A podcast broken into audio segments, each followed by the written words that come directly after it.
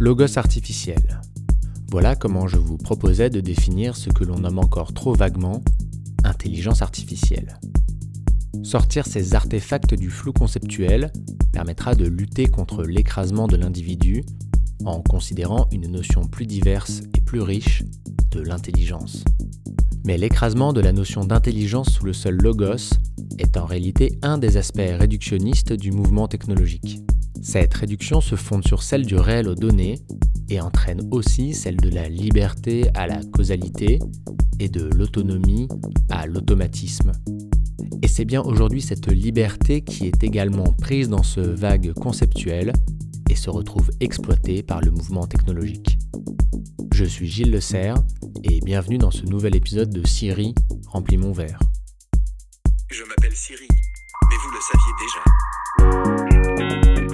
here would like to be the next Google. There will always be a version of Facebook that is free. This is surveillance. La France va prendre le tournant de la 5G parce que c'est le tournant de l'innovation.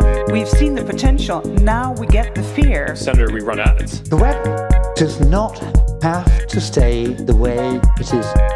Je suis désolé. J'aimerais tout d'abord revenir sur les conséquences que cette réduction de l'intelligence au logos a sur nous, les individus. La première est que comparativement, nous nous retrouvons fatalement bien peu dégourdis face à la machine. Car évidemment, si l'on réduit l'intelligence à une capacité de traitement de données et de recherche de causalité fondée sur une réduction du réel à ces données, alors l'individu est piètrement intelligent. La faiblesse de notre logos individuel ne fait aucun doute la faiblesse de ce système 2, comme l'appelle Daniel Kahneman, prix Nobel d'économie et spécialiste des biais cognitifs. À l'inverse de la machine, nous sommes totalement incapables de faire preuve d'un logos performant et sommes en permanence motivés par nos biais, nos raccourcis de pensée, nos préjugés, nos instincts, autant d'éléments qui nous permettent en revanche de survivre dans notre environnement. Car oui, ces biais et raccourcis forment aussi ce que l'on pourrait appeler le bon sens, dont reste dépourvue la machine. Ce bon sens qui nous permet de survivre au quotidien. Et c'est donc fondamentalement sur des tâches distinctes et précises que la machine, que ce logos artificiel, surpasse largement l'individu. Pour le dire autrement, réduire dans un flou artistique l'intelligence au logos, c'est la meilleure façon de ridiculiser le genre humain et de le considérer comme non intelligent face à la supériorité de la machine. Si l'intelligence se retrouve écrasée par le seul logos, alors le combat contre la machine est déjà perdu. Il faut donc ménager un espace à d'autres formes d'intelligence pour qu'elles puissent se déployer. C'est ce que nous avons vu à l'épisode précédent avec les notions de dianoia et de nous. Mon second point est de bien rappeler que pour faire fonctionner ce logos artificiel, il est nécessaire de réduire le réel à des données, à des données quantifiables, analysables et optimisables. L'individu se retrouve alors doublement fragilisé. D'une part, et on vient de le voir, car il est dans l'incapacité, lui, de traiter convenablement ces données. Mais surtout car il se retrouve alors lui-même réduit à des données, à un phénomène. Il est en effet lui-même la cible de cette réduction à des données et d'un traitement optimisé. Son comportement, notre comportement, est en permanence analysé comme un phénomène. Pour le dire plus rapidement, dans le mouvement technologique, l'individu est un ensemble de données comme un autre, ni plus ni moins. Un ensemble que l'on peut essayer de manipuler, d'orienter, d'optimiser en fonction d'un but précis. Car cet ensemble de données, comme tout ensemble physique, répond aussi à des déterminismes et à la causalité. Et la limite entre comprendre un mécanisme causal et le manipuler est vite franchie.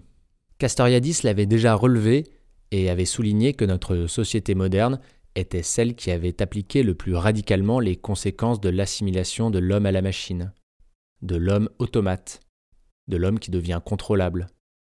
Cette volonté de réduire l'individu à des données, à le réduire au champ de la causalité, d'en faire un automate comme un autre, est certainement l'objectif porté par un vieux rêve cybernétique.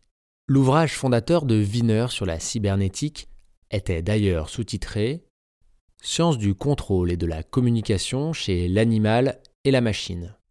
On retrouve ici en filigrane la pensée de Skinner, du behaviorisme radical. Quelques années après Wiener, ce psychologue américain estimait inutile de croire en la liberté humaine ou en son autonomie. Ce qu'il faut, nous dit-il, est bien plutôt une technologie comportementale suffisamment performante et discrète pour orienter nos actions, manipuler nos failles et nos biais.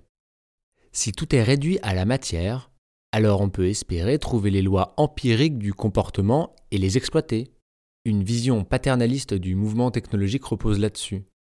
Inutile de chercher à régler les problèmes complexes de nos sociétés, il est bien plus efficace d'adopter une approche technologique de ces problèmes et de manipuler les actions individuelles pour les régler. Dans le vocabulaire du behaviorisme, le sujet n'existe pas et reste toujours l'objet passif d'un observateur qui le manipule, à travers de nombreux signaux. L'individu réduit à ce qu'il a de déterminé, de soumis à la causalité, est en effet bien peu libre, et les techniques de renforcement comportemental permettent d'assurer une quasi-certitude dans les comportements. Tout cela a l'air très technologique, mais il n'y a en fait pas beaucoup de surprises à considérer l'individu comme en partie déterminé. Emmanuel Kant, par exemple, ne se serait pas étonné de cette possibilité de pouvoir manipuler l'individu, de pouvoir façonner son comportement, comportement qui est phénomène soumis à la causalité. Il estimait qu'en possession des données suffisantes, il serait possible de prédire les comportements des individus de façon aussi certaine que la survenue d'une éclipse. Il semblerait que nous y sommes. Kant a même su faire preuve d'humour, même si la notion d'humour reste relative avec lui, pour mettre en garde contre la croyance en une liberté factice dans le champ des phénomènes. L'individu qui s'y croirait libre, dans ce règne de la causalité où il est lui-même soumis à des déterminismes, serait semblable à un tourne-broche qui se croirait libre de tourner une fois mis en mouvement. Dans ce champ du réel réduit au phénomène, où l'intelligence se réduit au logos, la liberté à la causalité, l'autonomie se retrouve alors aussitôt réduite à l'automatique. Kant croit pourtant profondément à la liberté humaine, mais elle se trouve sur un autre plan et nécessite justement de lutter contre cette réduction, de lutter contre cet aplatissement du réel à des données, à des phénomènes. Pour Kant, cette quête pour la liberté passe avant tout par la prise de conscience de cette nature phénoménale, afin de pouvoir lutter contre ce qu'il appelle nos inclinations. Ces inclinations qui représentent pour lui autant de déterminismes sensibles qui nous font agir, qui nous poussent à agir, mais qui ne révèlent en rien notre liberté, mais seulement la partie de notre nature humaine soumise à la causalité. En un mot pour Kant, la première étape vers la liberté, c'est l'indépendance vis-à-vis de nos inclinations. Le philosophe prévient également que ce travail est douloureux car c'est fondamentalement une lutte contre notre égoïsme, une volonté de poser des limites à ce qu'il appelle l'amour de soi. Et l'introspection permise par cette mise en suspens de nos inclinations sensibles permettrait de découvrir la loi morale, vecteur intelligible de la liberté auquel notre volonté doit se conformer, qui doit servir de guide à notre action, qui doit être la règle universelle vers laquelle l'individu libre doit tendre. Pour Kant, cette attitude contemplative vis-à-vis de la loi morale nous emplit d'un sentiment de respect. Respect qui nous permet de dépasser la douleur de la limitation de notre égoïsme, mais qui serait aussi un renvoi à notre propre dignité humaine, que l'on voit s'élever à travers cette loi morale. C'est parce que nous sommes capables de contempler cette loi morale que nous serions des êtres dignes, et donc nécessairement également respectables. C'est notamment ce qu'il développe ensuite dans l'un de ses célèbres impératifs catégoriques, qui commande de ne jamais considérer quelqu'un comme un moyen, mais toujours comme une fin en soi. L'intérêt pour moi d'esquisser à grands traits sa théorie de la liberté se situe au-delà de la théorie, justement.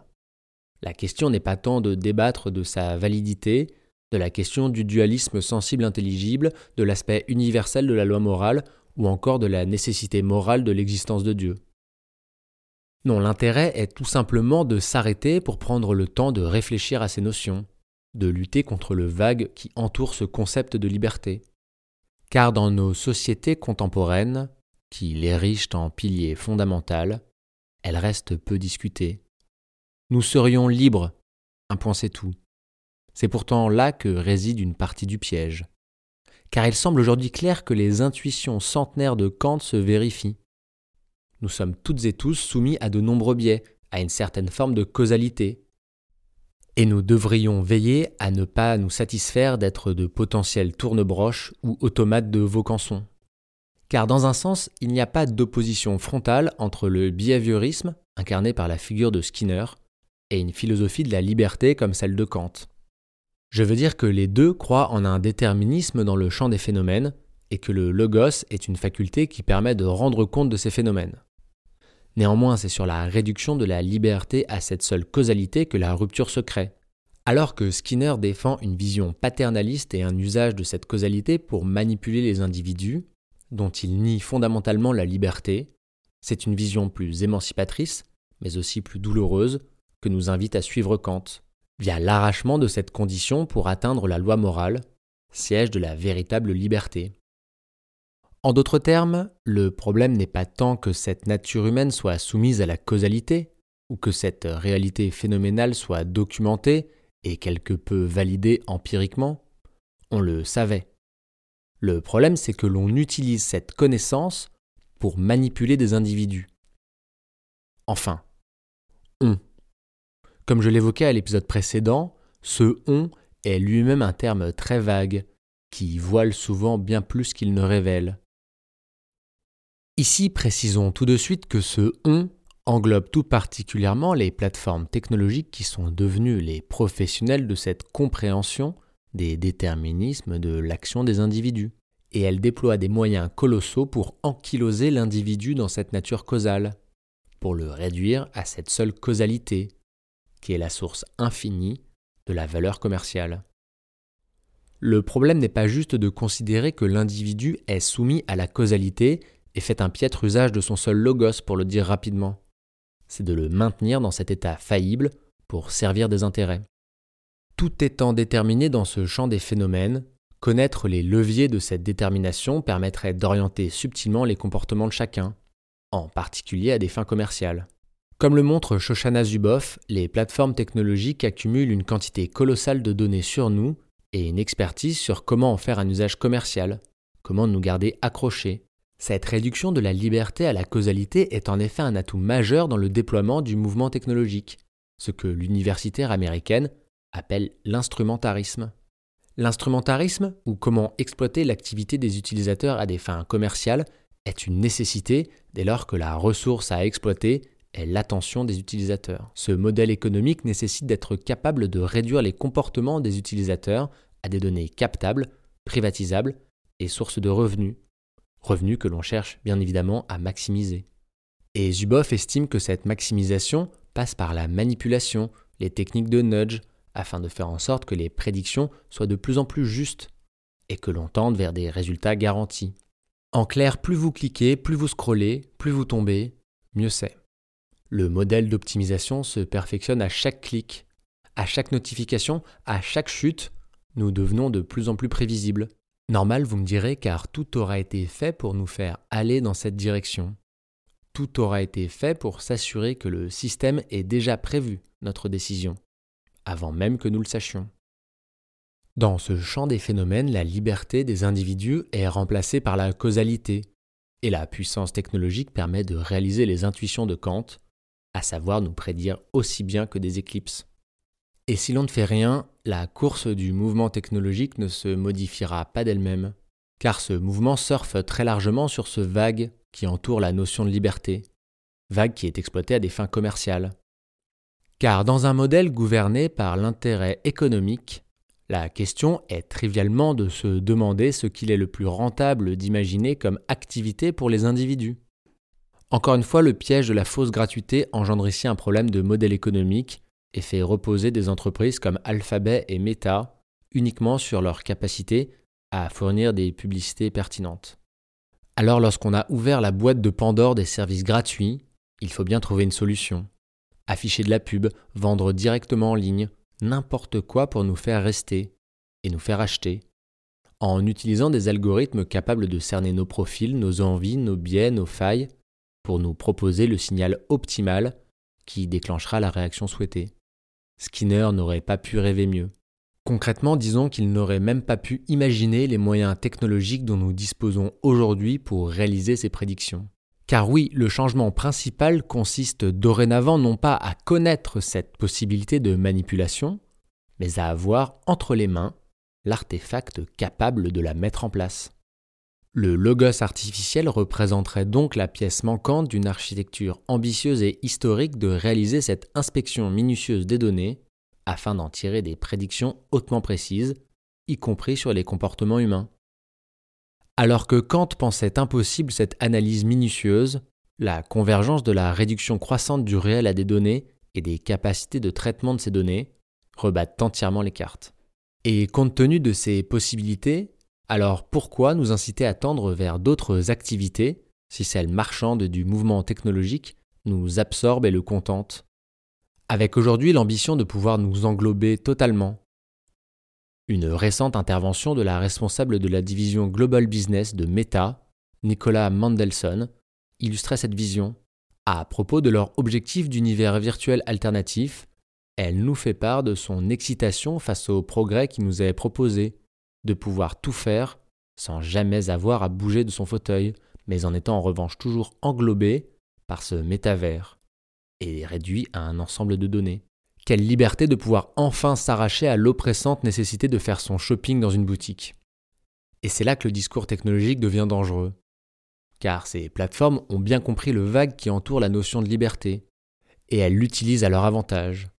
Comme nous passons notre temps à dire que la liberté est une valeur fondamentale et que nous sommes tous doués de libre arbitre, alors ce serait de notre ressort de décider de ne pas s'accrocher à ces plateformes. Alors que ces acteurs déploient pourtant un arsenal inédit pour nous réduire à notre nature causale, qu'ils connaissent et manipulent, ils vont noyer cette causalité dans le vague de la liberté afin de légitimer leurs activités. Eh bien oui, si vous les utilisateurs, vous restez sur nos plateformes, c'est parce que vous êtes libre. Libre de cliquer, libre d'acheter, libre de liker. Vous avez choisi d'être là. Votre acte de consommation est d'ailleurs le révélateur le plus singulier de votre libre arbitre. Cette soi-disant liberté est la condition théorique de la responsabilité. Les plateformes insistent donc sur ce fait central que l'acte de consommation sur la plateforme, l'acte de présence, serait un acte libre.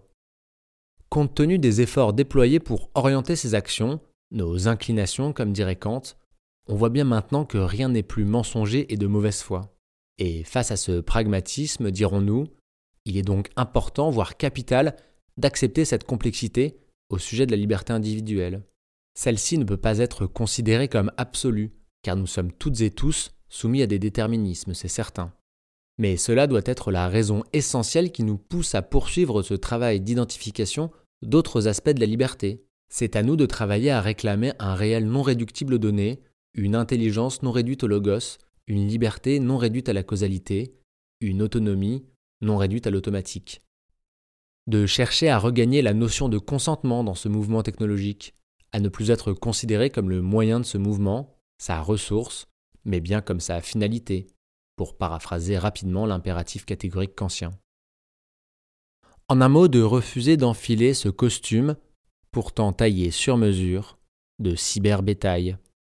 Il est donc important d'essayer de se mettre à distance de cette logique commerciale, de tenter de s'extraire de ce mécanisme de réduction de notre intelligence un logos imparfait, de cette réduction de notre liberté à une causalité analysable et manipulable pour des objectifs commerciaux, de notre autonomie à un ensemble de décisions automatiques.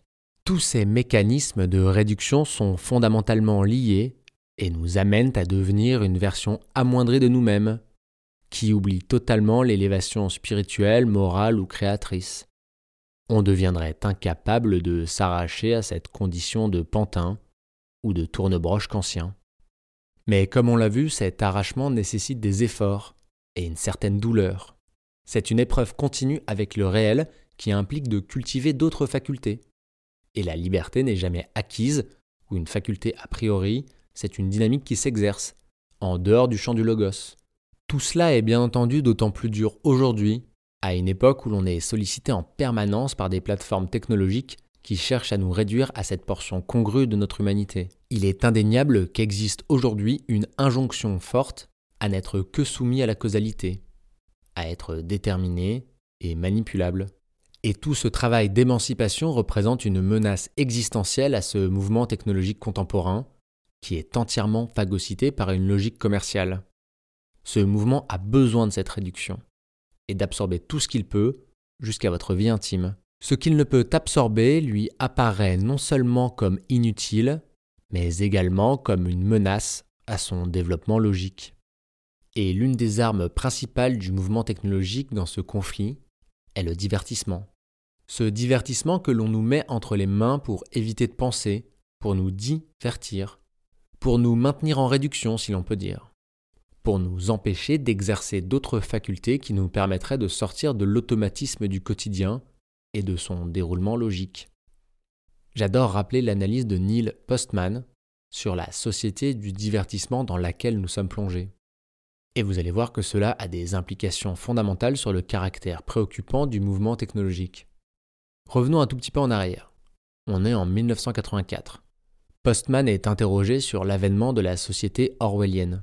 Or, il est assez lucide sur ce divertissement envahissant, ce divertissement jusqu'à en crever, pour reprendre le titre de son ouvrage. Pour lui, Orwell s'est trompé. Ce n'est pas une société de la répression, de la violence, de la soumission qui est en train d'advenir et qui représente la réelle menace, ce renouveau du despotisme. Car cette domination violente ne peut que faire apparaître des résistances, des frictions. Elle est largement sous-optimale et porte en son sein les fruits de sa propre décadence. Non, la vraie domination, le véritable retour du despotisme, ce sera doux, léger, indolore. Ce sera le meilleur des mondes. Postman pense que c'est Huxley qui avait vu juste. Et il estime que si Orwell avait peur que les livres soient bannis, Huxley avait lui peur que plus personne ne veuille lire un livre. Le monde d'Huxley, ce monde sans friction, sans émotion, sans problème, irrémédiablement réduit sous le règne du seul logos, où il sera possible de nous orienter sans nous froisser, de pourvoir à nos besoins sans même que l'on s'en préoccupe, où la liberté ne serait qu'un vague souvenir. Sur cette question d'un retour d'un despotisme doux, il est éclairant de rappeler la vision prémonitoire de Tocqueville. Je veux imaginer sous quel trait nouveau le despotisme pourrait se produire dans le monde. Je vois une foule innombrable d'hommes semblables et égaux qui tournent sans repos sur eux-mêmes pour se procurer de petits et vulgaires plaisirs dont ils emplissent leur âme. Chacun d'eux, retiré à l'écart, est comme étranger à la destinée de tous les autres. Il est à côté d'eux, mais il ne les voit pas. Il les touche et ne les sent point. Au-dessus s'élève un pouvoir immense et tutélaire qui se charge seul d'assurer leur jouissance et de veiller sur leur sort. Il est absolu, détaillé, régulier, prévoyant et doux. Il ressemblerait à la puissance paternelle si, comme elle, il avait pour objet de préparer les hommes à l'âge viril. Mais il ne cherche au contraire qu'à les fixer irrévocablement dans l'enfance. Il aime que les citoyens se réjouissent pourvu qu'ils ne songent qu'à se réjouir. Il travaille volontiers à leur bonheur, mais il veut en être l'unique agent et le seul arbitre. Il pourvoit à leur sécurité, prévoit et assure leurs besoins, facilite leurs plaisirs, conduit leurs principales affaires, dirige leur industrie, règle leur succession, divise leur héritage. Que ne peut-il leur ôter entièrement le trouble de penser et la peine de vivre? Je serai sans espoir. Remplis mon verre.